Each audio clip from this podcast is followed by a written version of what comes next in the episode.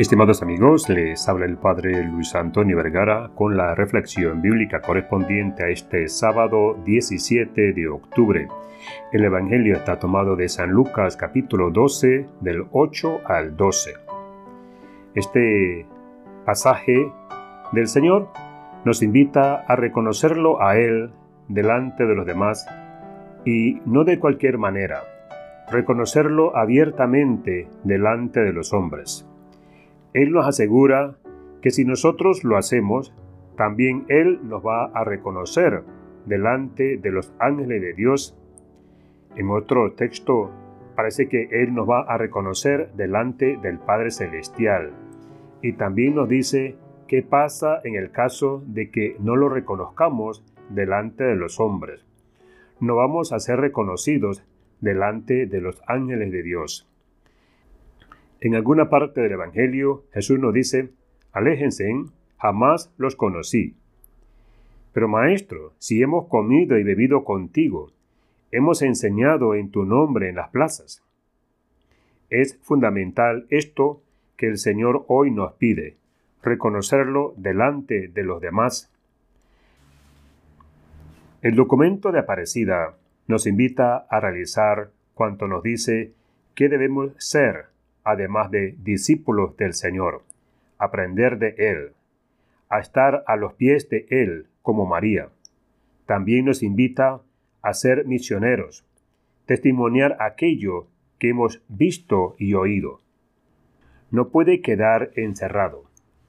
Una lámpara no se enciende para que quede debajo de una cama o debajo de un cajón, sino que es puesta en lo alto para que ilumine a todos los que están en la casa. De esta misma manera, nuestra fe debe ser una luz que brille delante de los hombres, para que ellos, viendo nuestras buenas obras, den gloria al Padre que está en los cielos. Por eso, la invitación de esta palabra en este día es a que no seamos cristianos con miedo al que van a decir, qué van a pensar, y esto no es una invitación a ser imprudentes, pero el gran riesgo que tenemos los cristianos de este tiempo es que nuestra fe quede en la sacristía, cosa que muchos desean que fuese así. Nuestra fe debe ser testimoniada con claridad y firmeza, con respeto siempre de los demás, pero nunca yendo a la violencia, nunca yendo a los malos modos, pero con mucha claridad y gran transparencia que nosotros creemos en Jesús. Eso implica un modo de ver la realidad, un modo de pensar y un modo de actuar muy concreto.